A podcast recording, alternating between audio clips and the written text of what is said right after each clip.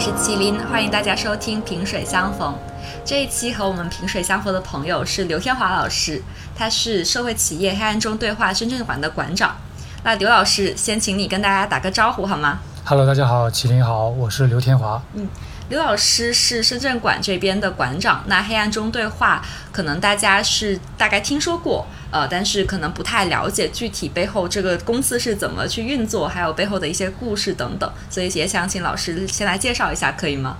好的，好的。黑暗中对话呢，其实是一个德国的社会企业啊，是在一九八八年的时候呢，由一个叫安德利亚斯博士在法兰克福建立的，那。最早的原因呢，是因为这个安德利亚斯博士他在采访一位盲人同事的时候呢，他突然觉得说这个盲人跟他想象的有很大的区别，因为他觉得盲人可能只是看不见而已，其他的应该跟普通人没有太大的区别。但是跟这个盲人聊过之后，他才知道，其实因为是盲人之后呢，社会就会给这群人有一个特别的标签。就认为他们可能是什么也做不了，只能待在家里面，需要这个社会救济啊。实际上呢，这个盲人借助很多工具，他是可以做一些呃力所能及的工作。那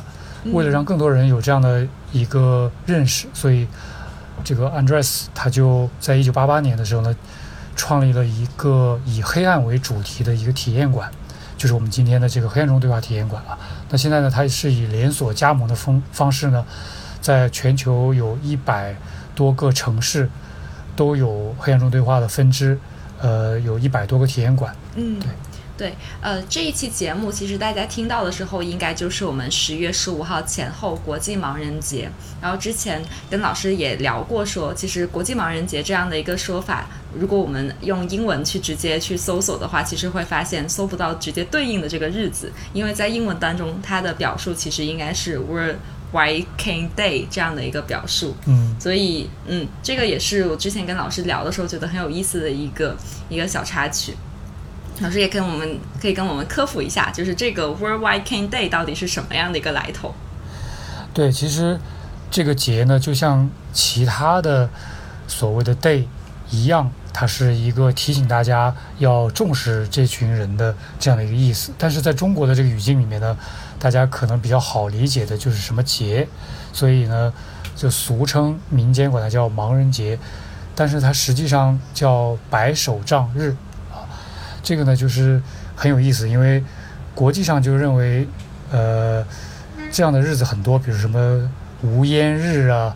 什么这种各种各样的这个日，是为了提醒大家关心这群人。但实际上，它不是节，因为只有好事情才会庆祝叫节。但是变成盲人不是什么好的事情，所以这个叫什么节呢？的确是不是很妥当啊？我们自己 也。不太喜欢别人说，哎，过节了，过节，节日快乐。他按正常的，他应该这样说，盲人节快乐。那我们就会自己开玩笑，那我们不想因为当盲人高兴啊。对，嗯，对，对我我刚才建议，对我刚才不不好意思，我补充一下，就刚才呃说黑暗中对话社会企业，它其实一个很重要的原因，呃，它是一个老牌的设计，是因为它的特点是，它无论体验馆也好，还有。这个刚才说过的，对企业的培训也好，甚至它有一些这个特别活动，比如说，呃，黑暗中的品酒会啊，黑暗中的这个晚餐，还有我们叫黑暗中的速配 （dating in the dark）。那这些呢，全部都是在一个完全黑暗的空间空间里面来进行的。所以呢，呃，因为这样一个特殊的一个设计，那黑暗中对话呢就。有百分之七十的员工，他们都是盲人啊，所以这个才是它是一个社会企业的最主要的一个原因啊。它既是它的使命，是希望能够促进残障和健全同事的融合，呃，然后另外一方面，它也是身体力行，自己就亲自请这个盲人员工在里面工作，是这样的一个情况。然后呢，它除了黑暗中对话之外，其实它还有一个叫。无声中对话，还有一个叫跟时间对话，另外的两个产品啊。那无声中对话呢，就是有聋哑人在里面服务，体验听不到声音，然后用这样的一个呃设定呢，来让大家有一些特别的游戏和体验。那跟时间对话呢，就是在这个体验馆里面服务的人全是老人家，那他让大家体验的就是人从出生、年轻一直到成年，最后到衰老、临终前整个的这个过程啊。所以呢，这三个产品合在一起，叫对话社会企业，叫 Dialogue Social Enterprise，这是我们总公司的名字啊。哇，后面这个信息我之前还真的不太了解，啊，特别谢谢老师补充上来，对。嗯嗯嗯，对，其实我们也是非常想要借记着这个十月十五号国际白手杖日的这样的一个契机，就跟老师来深度聊一聊关于黑暗中对话这个社会企业背后的一些故事，特别是老师您作为深圳馆的馆长，在当当中工作的一些您觉得很有意思的一些。故事可以分享给大家，然后另外也是，其实今年整体大家也看到，因为疫情的关系，其实整个的经济的发展，还有就是大学生可能刚毕业的这一些的应届生，整个的就业环境其实是相当的严峻的。那我们在聊的时候也会发现说，其实黑暗中对话在员工的培训和员工的发展上面。呃，是一个很有意思的存在，所以今天就特别想邀请老师您来跟我们分享一下。嗯，好的。这种对话呢，就是用呃这个黑暗作为主题，在全世界连锁这个经营，然后呢，希望以这个黑暗为主题来做一些社会教育啊、呃公众教育之类的这样一些活动。后来又跟呃这个一个商学院合作，推出了对企业的一些培训的课程，就是在一个黑暗的环境里面，呃，做一些这个跟企业管理相关的游戏，因为这个就很类似嗯企业经营里面，在碰到未知、不确定的这个环境里面，大家所处的这个心态，所以在全世界都很受欢迎啊。那我们呃中国呢，也是在二零一零年买了版权，现在在成都、上海和深圳有体验馆，然后在这个北京有办公室，啊，大概就是这样的一个情况啊。嗯，嗯，我自己之前是大概是去年年底的时候吧，就去过深圳馆，然后我自己是感觉说，哎，还真的是很独特的体验，就是我没有想象到说在当时深深圳那个馆应该是在车公庙附近，然后是一个挺。对对对，很车水马龙，然后非常就看上去是一个很小的馆，因为它藏在了一些办公楼里面，好像是一个商圈的一个楼吧。对，然后我不知道说我进去以后原来会体验这些东西，对，所以我当时对于黑暗中体验呃黑暗中对话整个的设定，还有它里面讲到说有怎什么样各种的的体验，其实觉得还挺有意思的。比如说，可能我参加那个应该是叫黑暗之旅，对吧？然后我还看到之前官网上面还有介绍说我们有暗中就餐、暗中音乐会等等的这样一些体验。就当时我觉得哎还蛮有趣的，一直很想去看一下有没有机会去尝试一下。哦，你是去过深圳馆的对吧？哦，对对对对，我去过。呃，那一次应该因为是工作日的下午，所以人不太多，然后只有我跟一对情侣哦去，所以我其实有一点哦尴尬。黑暗当中大家都觉得很自然啊。然后老师，您刚刚也提到说像，呃企业团建的这个部分，这个也可以展开说一下嘛？因为您提到说，其实黑暗这个设定可能跟企业设呃经营当中的那些未知的困境或者是未知的情况很有关系，还挺好奇说这个是怎么去设想的，然后具体操作上面它是怎么去做的？对，一般我们是在酒店里面会有一用一个会议室来做一个我们叫黑房，这是体验的区域，就是让大家让这个企业的高管来参加。那因为其实我们在零九年已经在深圳开始陆陆续续的做这个就 to B 的体呃服务，就是给企业端的服务。嗯那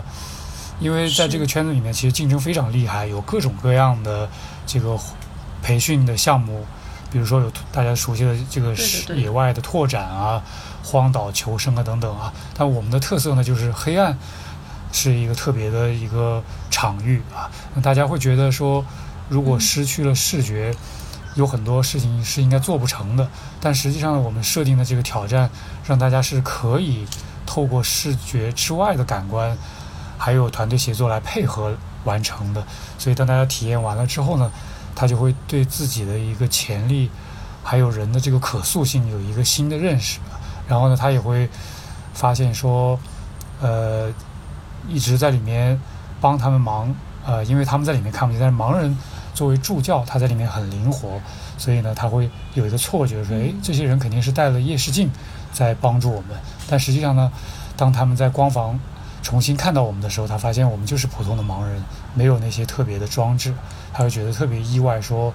其实如果我们不用有色眼镜。没有一个事先的预判，去判断某些人能做什么，不能做什么。其实他们直接的表现，这个让我们感觉还是特别真实。就是他也用这个机会就知道，其实自己的很多预判是非常不准确的。因为如果他们提前知道我们是盲人，他们就会很担心我们能不能照顾好他们。但是他们不知道，整个体验很好。他们一见到我们，这个才这个时候才知道，他们就会觉得。呃，自己的这个想象和实际情况是有很大的偏差，所以他们也会有一个这样的一一个反转的一个学习啊。哦，哎，感觉听上去是挑战可能参与者的很多。潜在的一些固有的认知，比如说您刚刚提到的，就是大家可能觉得如果没有了视力，有很多事情是做不成的。然后可能你们在设置这些体验的过程当中，就是要去挑战它这个部分的认知。再比如说您刚刚像提到的，就是视障人士，可能大家通常会觉得说他们自己可能都很难照顾好自己，更别说去照顾我们其中的这些参与者了。但是当他们去对体验完了以后，就在明亮的那个房间里面去去揭晓谜底的时候，反而会有一些更很强的冲突。嗯，哎，那像您刚刚提到的，其实整个可能职业这种呃呃企业的培训，它的市场竞争还是蛮激烈的。那我很好奇，说呃，可能在黑暗中。呃，对话的这个社会企业的运作来讲，就大概 to B 跟 to C 的这些业务，它你们大概的收入来源是怎么样的一个比例？还有就是可能目前的经营状况还 OK 吗？特别是今年的疫情之下，我听说好像深圳馆目前是先闭馆的这样的一个状态。对，因为今年像我们这种线下的受冲击是最大的，所以呢，我们暂时是闭馆，因为我们也开了四年，所以呢，也想趁这个机会重新装修，所以我们找了一个。新的场馆，但是那个场馆呢，因为疫情叠加其他的原因，所以一直在拖，就一直没有交付给我们，所以我们现在还没有开馆啊。如果是呃普通的情况呢，普通的年份，我们大概是 to B 的业务能占百分之六十，然后 to C 的业务可以占到总收入的百分之四十啊。这个这个呢，在国内其实我们也算呃。不是很正常，因为其实国内，比如说上海馆啊，它有可能和香港馆，它有可能这 to B 端，可能要占百分之七十五到八十啊。不过呢，在国外就完全相反，比如在德国总部汉堡馆，呃也好，还有这个以前的法兰克福馆，那他们可能这个 to C 端是占大头，然后呢 to B 端是少数，对。哎，这个差别我觉得还挺有趣的耶，因为就是作为一个体验者，因为我去过深圳馆嘛，所以我会感觉说，如果我是周末的时候，我不知道要干嘛，然后我刚好看到是有这样的一个体验馆，有这样的一个玩的机会，我觉得我还蛮愿愿意尝试的。我甚至当时也有拉我新的朋友，就跟他们推荐说，哎，我们周末就不用去再找什么网红店啊，或者说什么展览了，我们可以去试一下，就就很像可能最近年呃这几年。年轻人也很流行玩什么剧本杀，还有密室逃脱。我觉得它也是一个很好的这种 to C 的这种体验吧。所以您刚刚提到的那个差别，我还挺好奇的。就它它这个差别，老师你们当时内部可能有也有过一些讨论吧？可以跟我们分享一下其实我觉得这个跟我们之前经营的方法是有关系的，因为呃，我们总认为它是一个社会企业，它的社会价值很大，所以我们有责任让别人知道说。这个不是一般的玩儿，如果是玩儿的话呢，有点浪费它。但实际上，这种做法在中国暂时这个社会的环境下面是行不通的，因为，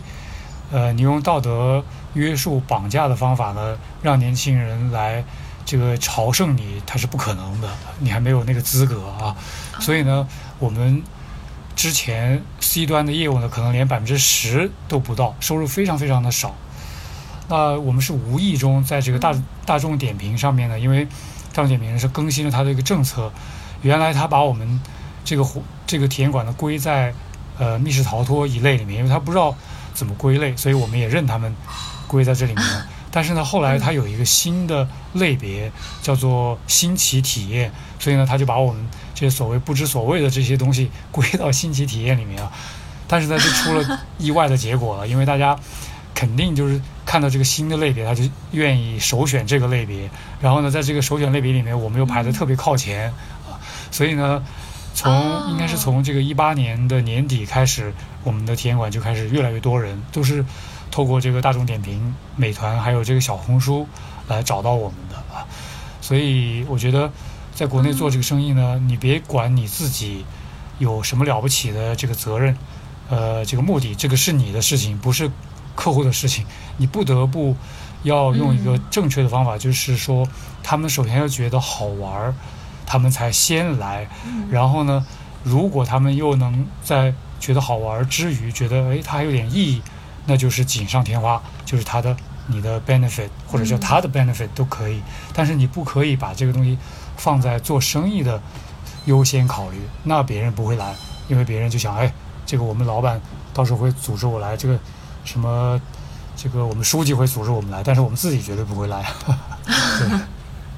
啊。哎，我觉得老师你也点出了很多可能国内目前社会企业或者说公益企业的一些困境吧，就是因为大家可能还是没有找准说，那我作为一家可能比较有社会使命的这样的一个组织，我应该怎么去平衡好，就我使命的这个部分，跟我面向尤其是做 C 端做面向大众消费者的这样这样的一些业务层面的。组织，那他我应该怎么提供更好的一些体验给到大家？可能摆在眼前的一个困境也是，呃，毕竟可能更具有这种社会使命的这些公司，其实整个大家也许是运营成本和可能需要去平衡的东西也是更多的，所以我不确定是不是这样的一个原因之下，大家在这个部分的平衡是比较困难。我觉得是有两种打法，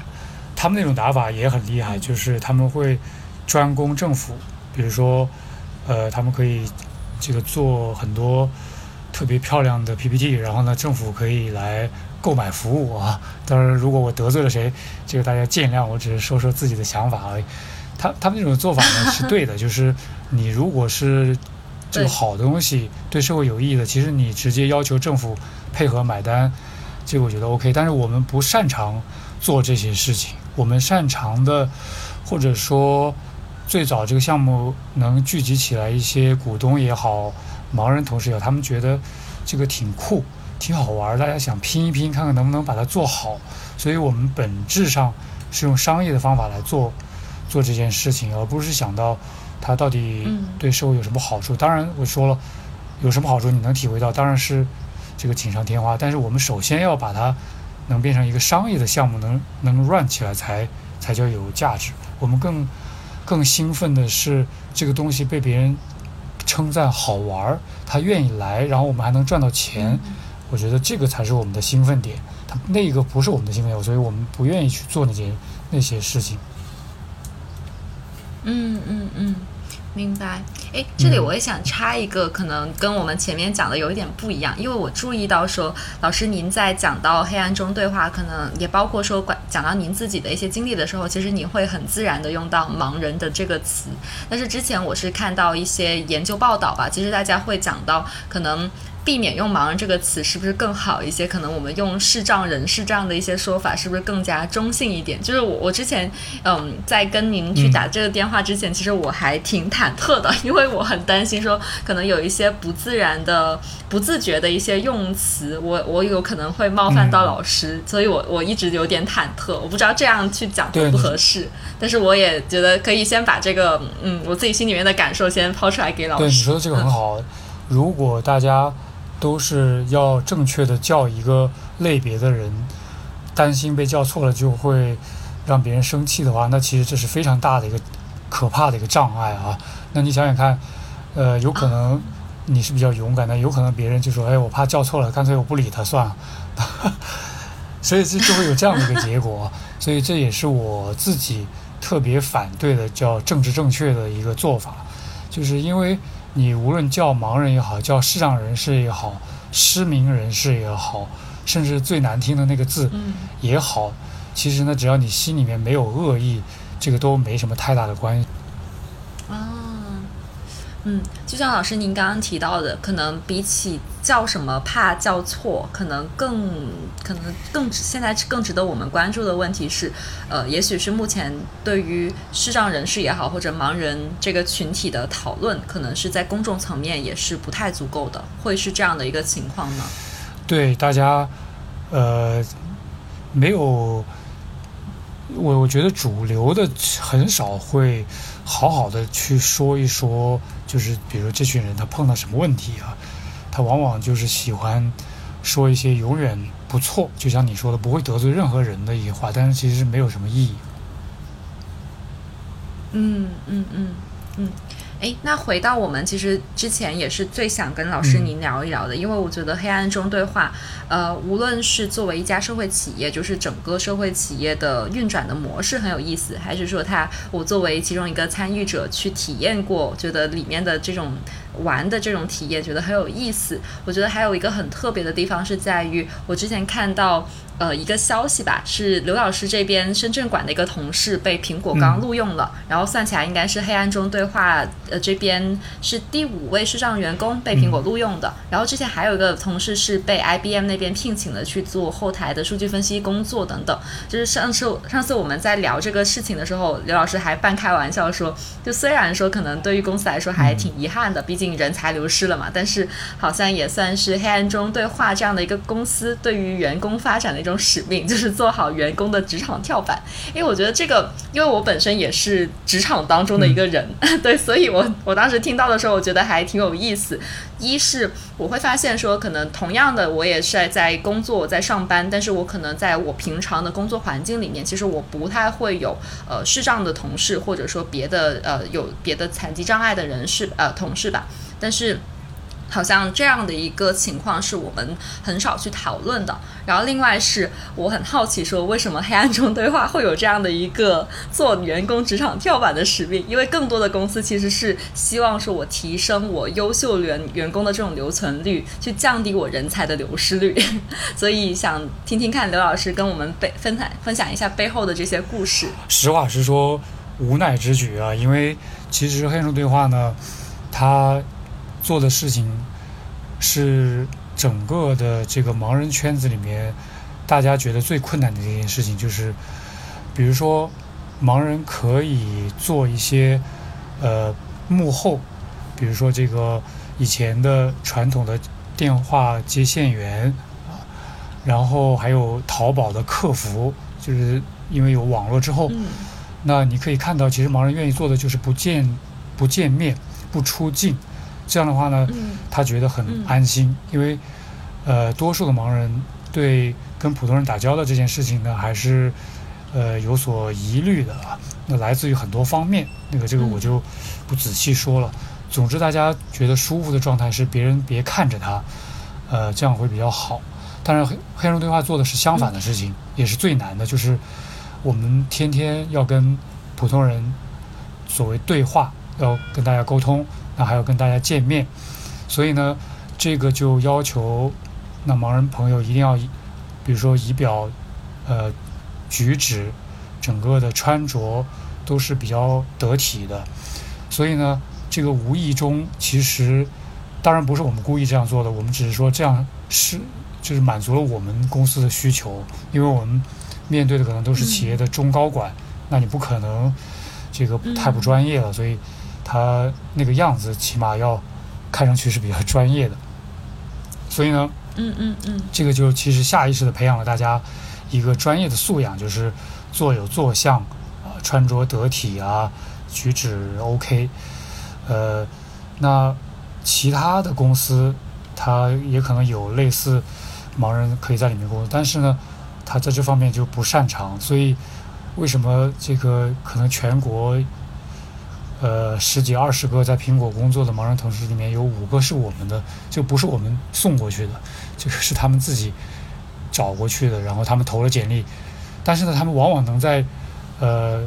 各路人马当中就能够崭露头角，能够被人选中，就是因为他们看上去很专业啊。所以呢，这个是这个原因。但是从我们自己的角度，呃，我自己是不希望不希望人走，因为好不容易培养出一个，其实呃也不太容易。那被苹果挑走了，心里还是有点失落的。但是你不可能不让人家走，因为苹果比我们的待遇好，比我们更有前景、更大，所以呢，你留也留不住。那不如做件好事，就在这个推荐信里面写好一点啊，让人家也感谢你啊，大家好聚好散，这个就 是这样的。呃，但是呃，我我想说的是，我们实际上呢是需要这样做的，因为从社会企业的角度来讲，你希望有更多的人就业，但是黑暗中对话培养一个助教也好，教练都很不容易，所以到现在为为止，我们发展了十年。全国可能也就一百来人，间接、直接为黑暗中对话工作。那如果从就业人数来讲，这个可以说微不足道。全国有一千七百万盲人，起码我觉得有就业能力的，不说多吧，一百万总有吧。那我们也是这个是微不足道的。所以呢，我们做的更更其实现实的一件事情就是，大家在我们这里做好了，学习到职场的。这个做法，然后呢，他们可以去其他的公司工作，哎，我觉得这个倒是一个好的一个路子，所以我们的老板也是很推崇我们这样做的啊。但是落到个人头上，难免，毕竟人是我招的，我也培养了，大家想想，然后他走了，你肯定不可能心里这么大公无私吧，还是有一点遗憾的吧。嗯。那也，我觉得也证明刘老师您作为馆长，就是在人才的这种慧眼识英才上面就做的特别好，还有就是在人才的培育上面也是做的特别好。对，这个跟我们就是刚才说过，跟我们这个工作性质有关系。嗯嗯嗯。可以跟我们具体再讲一讲，就是大概如果说是之前您要招聘一个可能视障的呃员工，那大概你们会怎么招？然后还有就是如果如怎么样去培训他，能够去让他具有这样你们要求的专业能力，去进一步开展就是相应的一些工作，可以具体讲讲吗？嗯，好的。我们其实因为盲人受教育程度都比较低，之前跟你聊的时候知道，其实呃大学没有向我们开放，所以我很少人。能考除了推拿音乐之外的，就是普通大学的那些专业啊，呃，上海这方面做的最好。这个华东师大，它是不定期的招生，这个跟上海的老师、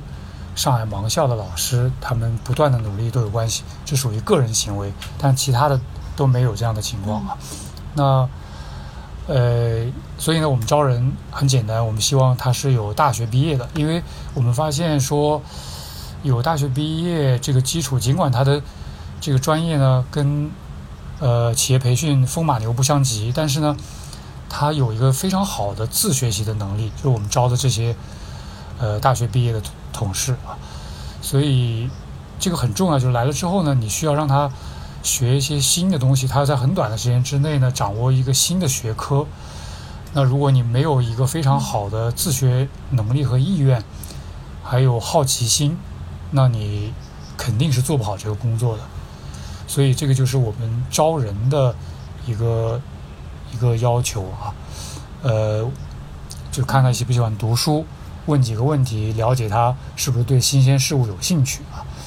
那这个我们。是一个衡量的指标。来到公司之后呢，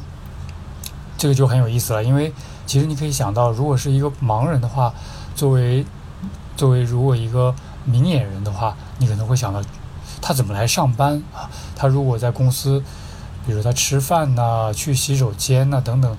这个我们平时很方便的事情，他不好做。比如说这个要出差，他怎么去出差啊？所以呢，这个就特别。这个适合黑暗中对话给他们提供的这个培训了，因为我们要经常的出差。呃，我记得我刚到黑暗中对话，因为人比较少，我一个星期起码要从深圳飞上海或者北京来回两趟。啊，开始的时候我就觉得这个特别不方便，因为我那时候别说出差了，我连自己上下班我都走不了，因为我这个大学毕业之后，我其实有十年时间我都没有自己出门。如果要出门的话，我肯定是让我我太太带着我出去啊。我也从来都不会拿盲杖，因为我觉得拿着盲杖出去被别人看见，这个心理压力很大啊。被别人知道你是盲人，这个好像是是你做了什么错事一样，特别不舒服。我是进入黑暗中对话之后，他们才要求说，这个你们要做的最重要的事情，不是去读什么麦肯锡，不是去读什么哈佛商业评论，这些都是次要的。最重要的，你得会走路。你不会走路的话，你做不了这个工作。你其他方面再有、再有、再强都没用啊。所以呢，我们开始就学怎么上下班。学会了上下班，然后就，呃，学会独立出差等等等等。所以呢，在我们黑中对话工作一段时间的同事，他可以从一个这个完全寸步难行的一个事事要被别人照顾的一个小一个小 BB 的这样的一个状态，变成一个特别顺畅的一个独立的人啊。你让他去哪儿？你说，哎，明天去趟上海，好，那你帮我买票，几点钟飞机？好，那明天自己走了。然后到了明天，上海同事就就已经见到他了，就这么方便，他自己能来能去，酒店什么的都安排的好好的，你就不用担心这个事情。所以呢，这个就是当你有面试的机会，如果你跟一般的盲人比起来，那这个是绝对不得了的优势，别人是没办法跟你比的。所以你不管什么情况下，这个 offer 你都可以拿到。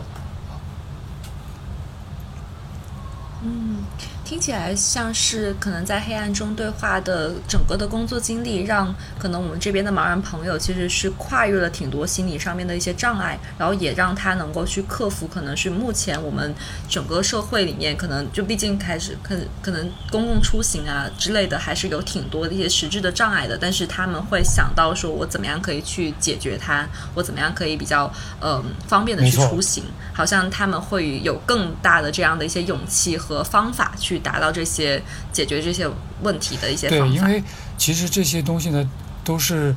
大家认为最大的一个障碍。比如说，我给你举个例子，就是有一个大学，据说，呃，如果如果没记错的话，好像是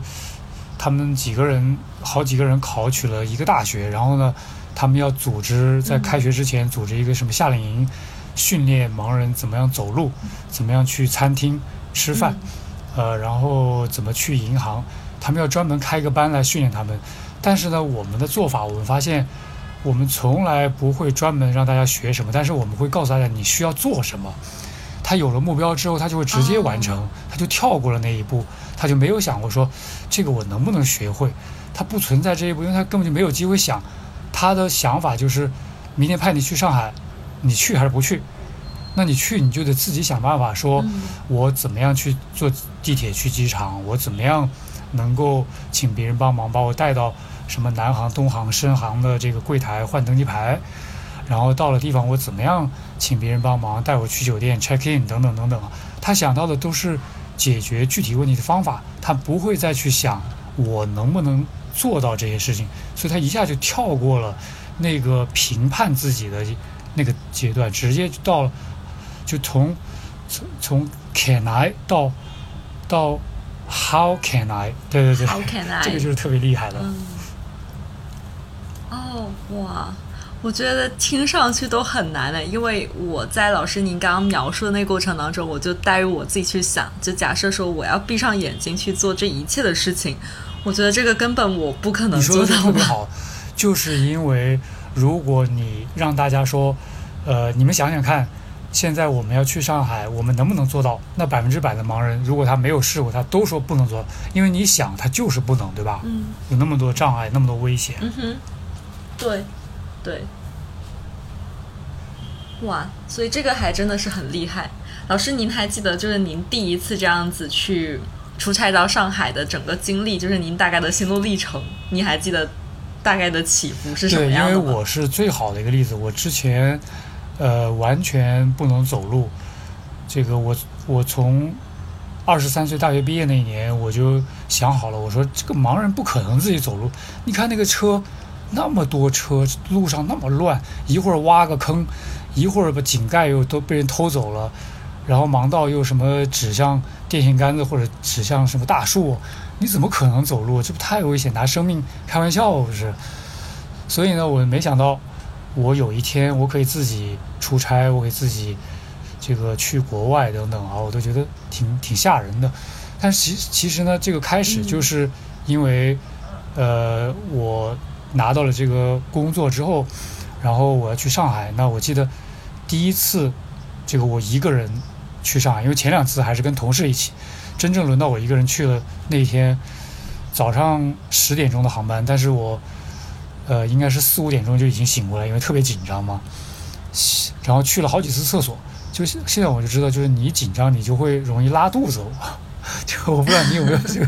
嗯 应激反应，我有我有去了好几次厕所，其实我这个不知道为什么就是总是想去厕所不舒服，然后呢。呃，慌慌张张的让我太太送我坐上地铁，然后我就一个人去了机场。呃，还好那天比较顺利，就是嗯，到了这个机场的时候呢，有有人问说你要去哪儿，然后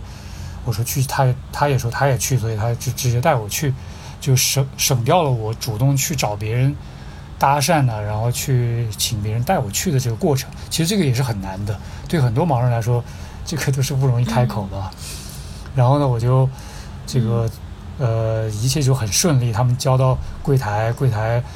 他们就做了一个引导服务，把我送上飞机。然后那边有人接我，打个的，从虹桥去。当时我们在蒙自路，呃，那个如家酒店，然后就安顿好了。所以我就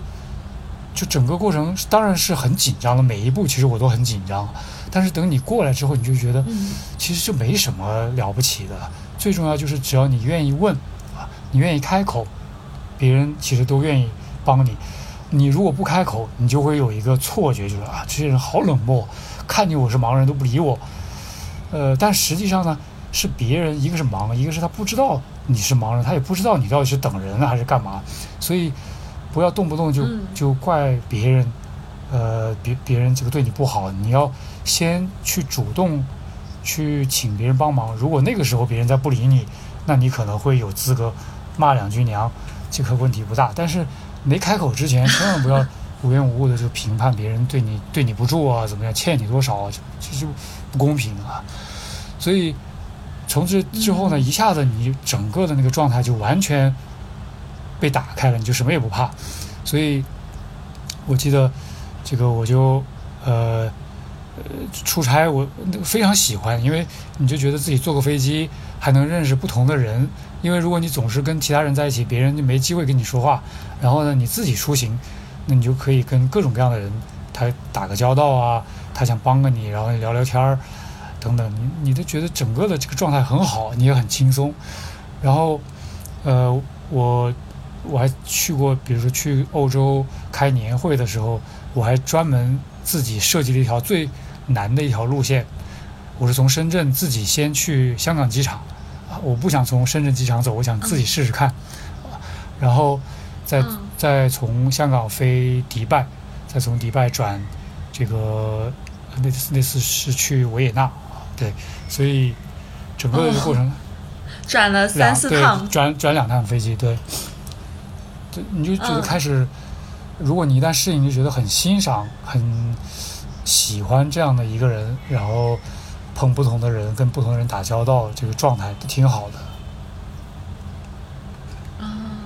因为我之前还看到老师，您有一个简介是说您在香港那边，就您对于香港的了解，就出行上面，您应该是能够达到可能半个当地地陪的那种状态，是吗？就特别会玩，在香香港。对香港岛我特别熟，因为当年我住了香港岛四年。哦，哎，您在那边是也是工作？对，我在那里是打黑工，是做按摩。因为香港不允许没有身份证的人赚钱工作，所以我是属于黑工。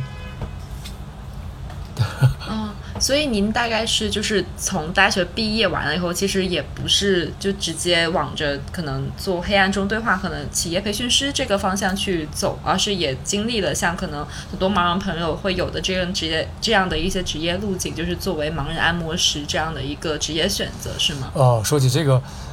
哎，我们其实传统盲人，呃，就算在我们大学毕业那个时候呢，他也只有一个选择，就是按摩，没有其他的，没有其他的可想的，根本就不像对今天你说，就是像前前十天苹果有一个全国的招聘会，我想想，那简直就对我来说，我觉得这个简直太不可思议了。因为如果是我是今年毕业，然后我碰到这样的一个机会，我都不知道我会高兴成什么样子。因为对于我们来说，嗯当年就是按摩，没有别的选，你能选择就是你在家里按摩，还是你到其他城市按摩而已。其他的行业你根本就不用想。其实我看到盲校的，就是大概在初高中的那时候的一些专业上面的选择和引导吧，其实也是给大家提供更多的是关于按摩方面的这样的一些职业培训。我当时也跟广州盲校那边的老师还有同学们都聊了一下，因为我当时我认识挺多在那边读书的盲校的嗯学生吧，他们也是提到，其实因为从小到大有一些盲校的孩子，其实还蛮蛮有音乐上面的一些特长，或者说他对计算机其实很感兴趣，所以他们其实对于未来也是很有想象的。但是到后来，就是他到后来的时候，当他们去面临可能职业上面的一些选择等等，会发现可能还不到从学校毕业吧，呃。从高中阶段开始就已经发现，如果我想在音乐方面再去深造的话，其实我这部分的一些机会也是有限的，可能更多的这种选择也是在按摩，或者说康复治疗，或者在针灸推拿这个部分。对你说的这三样就是一样，就是这个我们叫针灸推拿。对对对，哦，这样子，所以这个我挺好奇，这个好像是目前国内的盲校整个的教育体制上面的一个设定，对吗？然后我还看到说，其实后面呃面向盲人朋友的这个高考的统招制度，其实以前也是叫做单招单考，然后它定向的这些学校其实也比较有限。我知道长春的特教学院，还有北京联合大学的特教学院，还有滨州的医学院，对南京的特教学院，这几个学校都是有去专门面向视障学生来去招呃开展招生的，但是。在这以外的学校之前是不太有这样的一些招生名额的。那每一年可能呃能够招收我们视障学生的人数大概也就是一百五十人左右，但是这个比例跟我们目前全国的这个视障人士比起来，其实真的差别蛮多的。好像从去年还是前年开始就开始有说我们全国的这个考卷其实也有盲盲文的这个设定了，但是呃真的能去。应啊、就真的能够去参加这个统一高考的学生比比较有限，倒不完全是说大家敢不敢去，还有敢不敢报名，敢不敢去考这个试。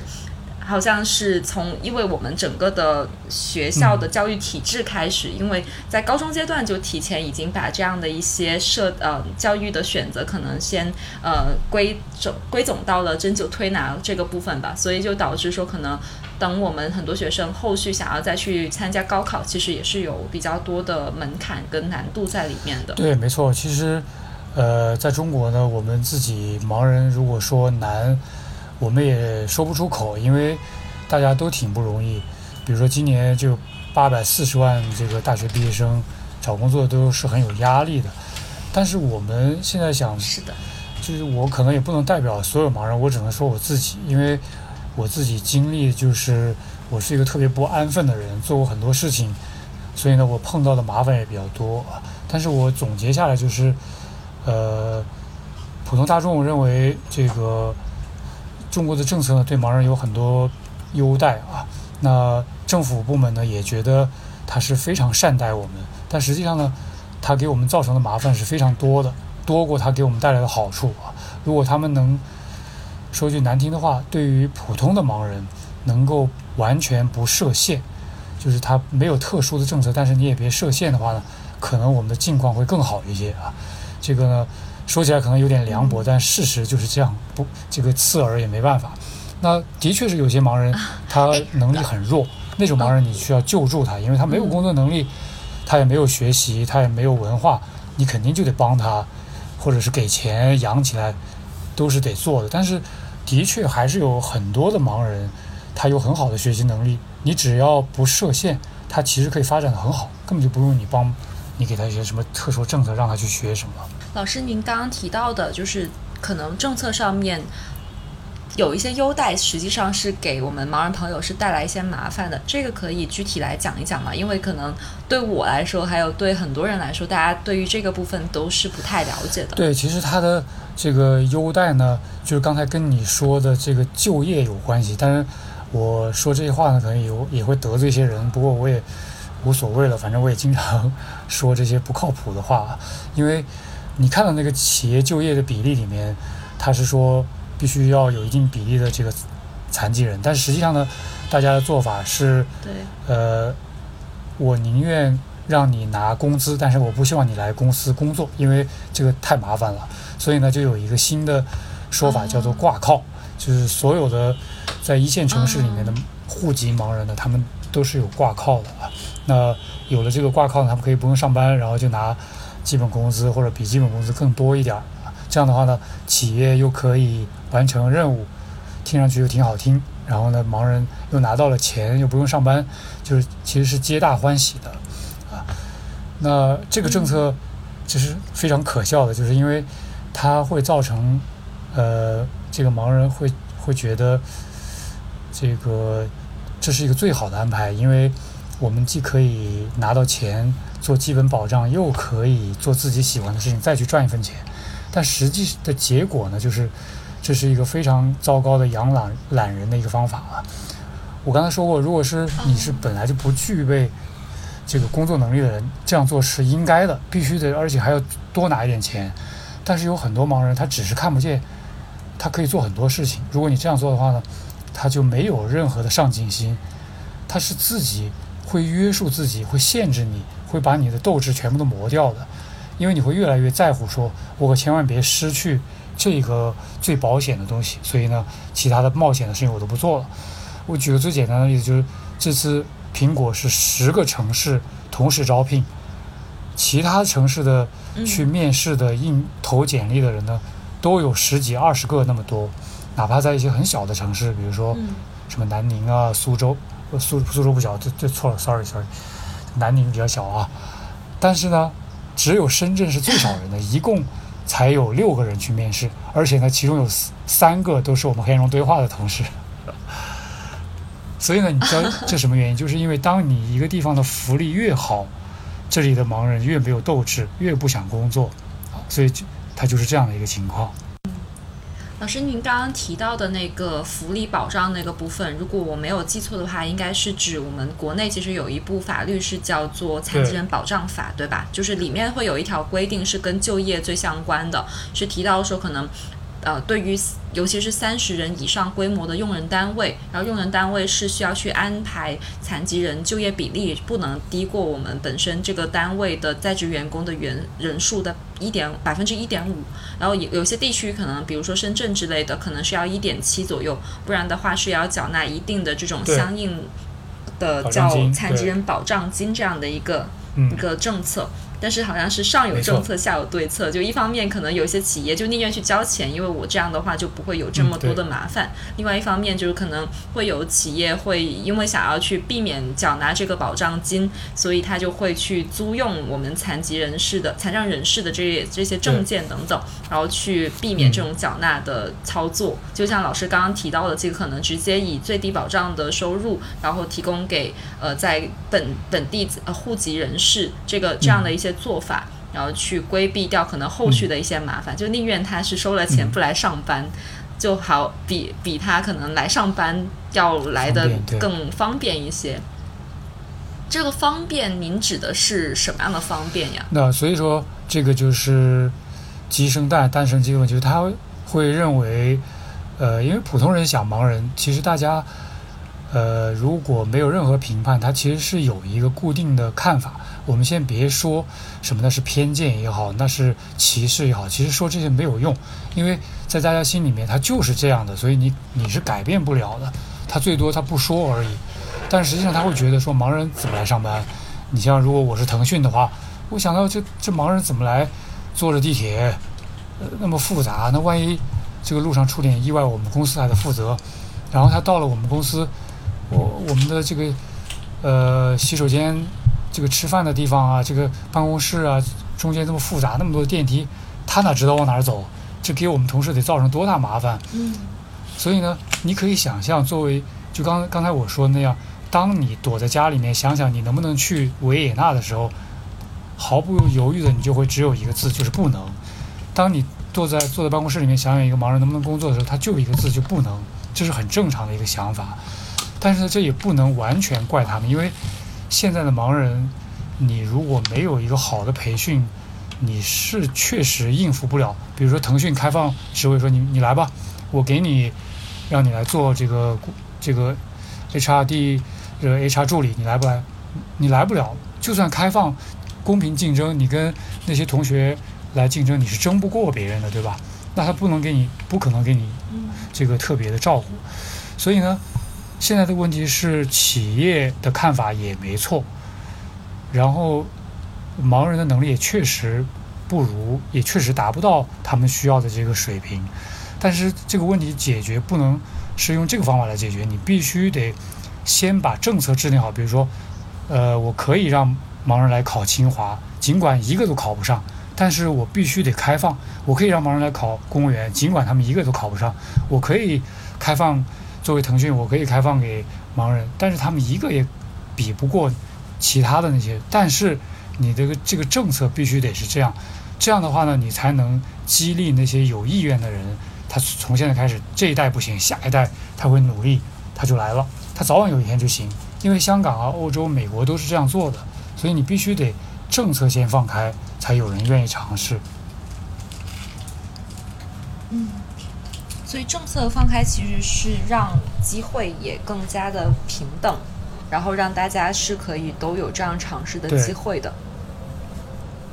嗯，然后从而其实也是让大家看到有更多嗯，可能是职业上升空间的一些可能性，就像是可能我们黑暗中对话在。企业的这种员工的培训，还有人才发展部分，嗯，有意或无意的一起做到了，就是让可能我们很多视障的员工，其实，在通过日常的工作和可能在企业当中的这些日常事务的处理上面，其实是更加能够走到我们所谓的这个正常社会当中。因为听老师其实之前跟我科普到的，可能有很多过去给盲人朋友的一些优待，或者说是在他们政策上面的便利等等，其实反而。是让很多的盲人朋友是没有办法去走到日常的这些公共的生活空间里面，也很难说觉得自己能够照顾好自己的。嗯，那我还挺好奇，就是老师您是在黑暗中对话是深圳馆这边的馆长嘛？可以跟我们分享一下，您作为一个馆长，就是我能想象说，可能工作上面的这些事务其实都蛮复杂的。那能不能冒昧问一句，就是您在视视力上面的这些，可能目前的呃没不太方便的地方，会不会怎么样影响到你工作上面的这些？对，一定会，因为。呃，我们有百分之七十的同事是盲人，还有百分之三十的同事是健全的同事，就是普通的员工。那因为看不见的，所以肯定有不方便的地方，肯定有很多不足的地方。所以呢，我在找人的时候，首先我就跟这个来应聘的人要告诉他，我是这样的一个情况。那你跟我合作，呃，肯定是跟。这个普通人有点不一样啊，所以呢，呃，来的时候他们也有准备，不过来了之后他们还是会觉得要需需要适应，比如说这个呃开会的时候，那有可能这个就是没有那么多这个不需要用 PPT 啊，这个大家可能觉得不习惯，然后还有。呃，什么都会比较简洁，就不会说凡事就要写报告啊，就可能更多是口头上会比较多一些，大家会觉得这个有点随意。对，另外就是呃，在分配工作的时候，因为公司比较小，当然我觉得这个可能跟盲人也不是直接关系，可能小公司都是这样的吧，所有的员工都是一脚踢，就大家所有的工作都得能做，不是说你做销售。就做销售，其他人忙的已经不可开交了，你也站在旁边，这个看热闹那也不行啊。那所以我要求大家就是要善于沟通，善于表达，因为看不见嘛，所以就大家可能把更多的这个表情、肢体语言要转换成语言来更多的表达。如果他不太爱说的，对我来说我就很困惑，因为我不知道他有什么想法，我看不到表情，就会有很多误解。那这也是我要求大家可以迁就我的地方啊，多交流，有话多说，这是这是必要的。然后大家一起来，所有的工作都都是一起来做。当然还是有矛盾，比如说盲人同事。这个普通同事，大家需要有磨合的过程，对彼此的这个呃优缺点啊，还有大家这个合作的时候会有些有些不理解，那这个需要时间长了来来慢慢的互相了解，然后就能体谅呃他为什么那样做，他为什么那样想，所以还是挺不容易的。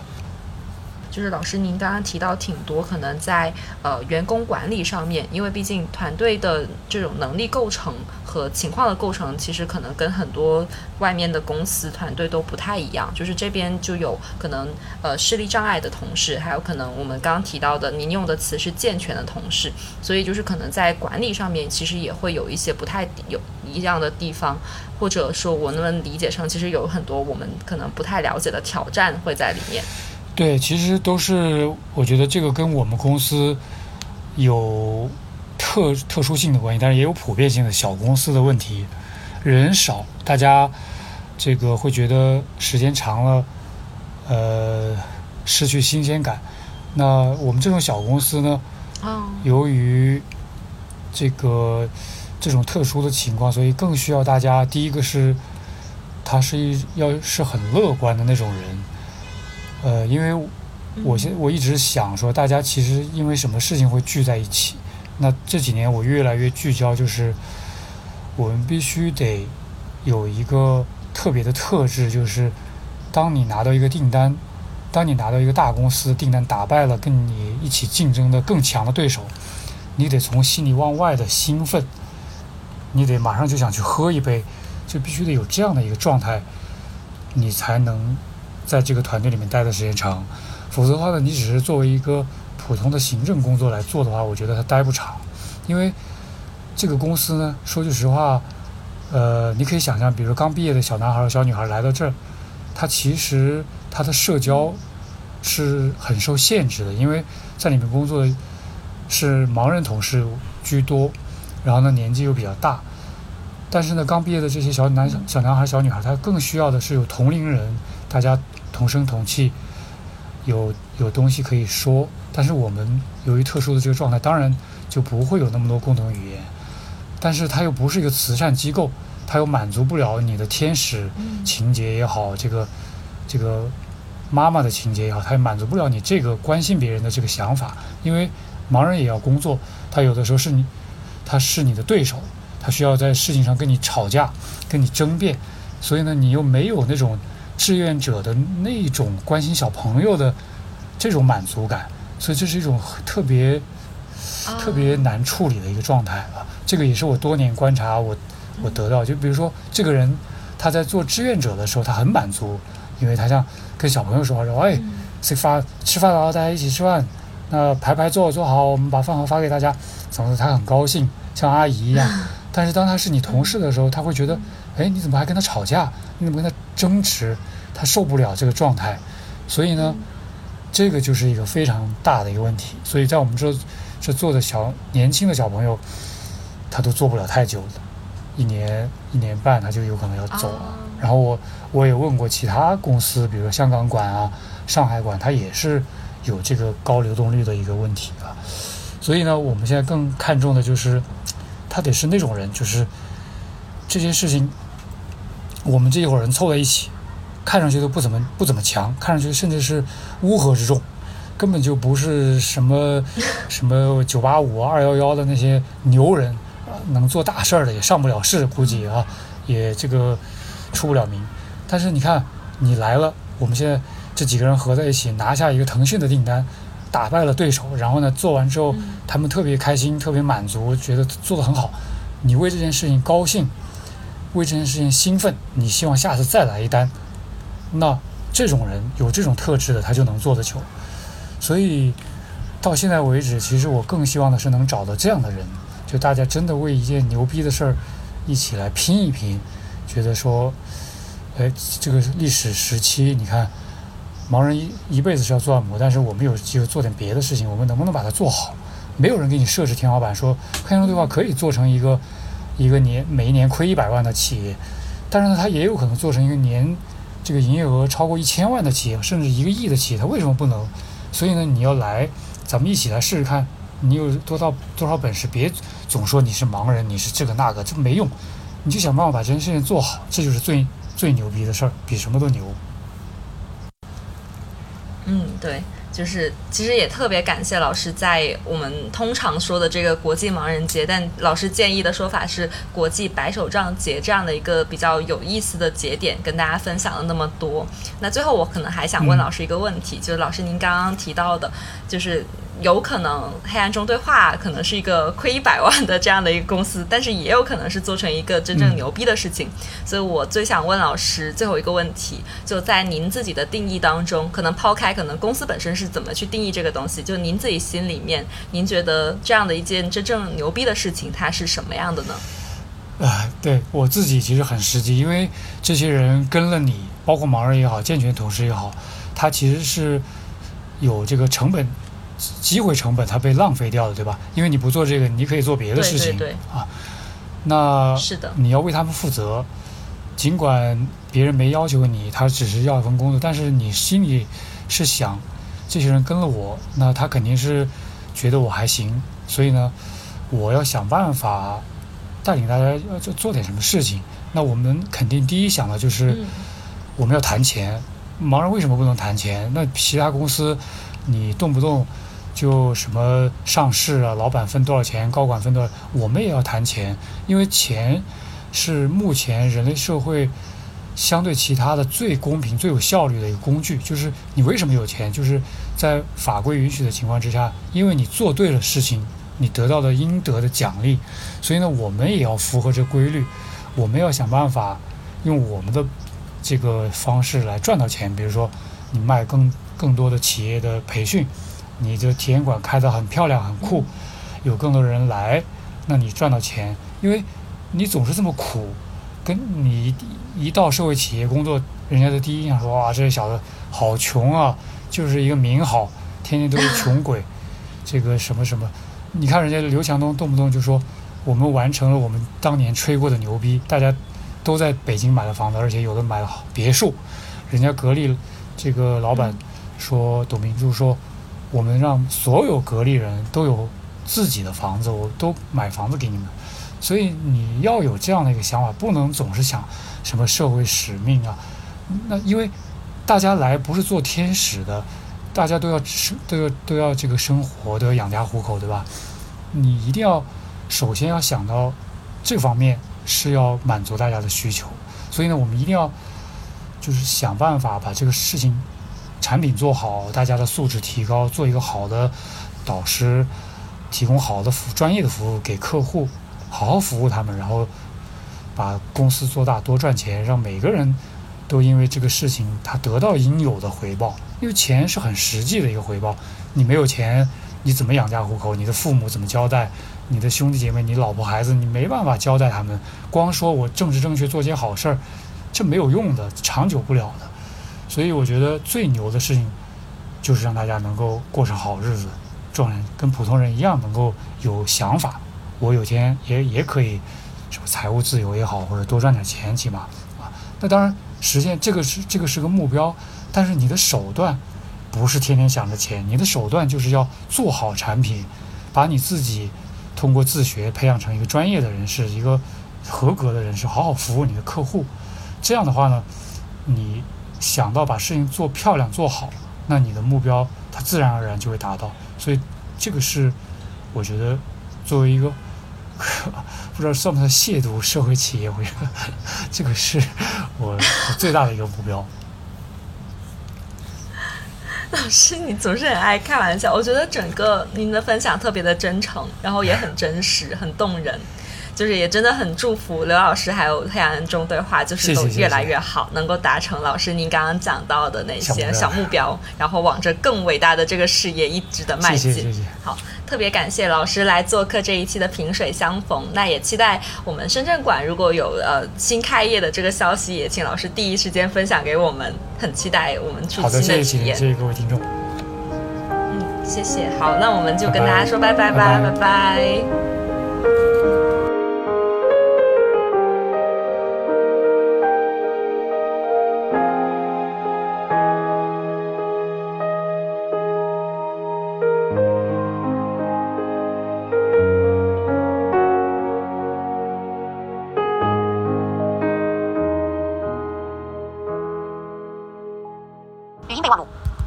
两下一。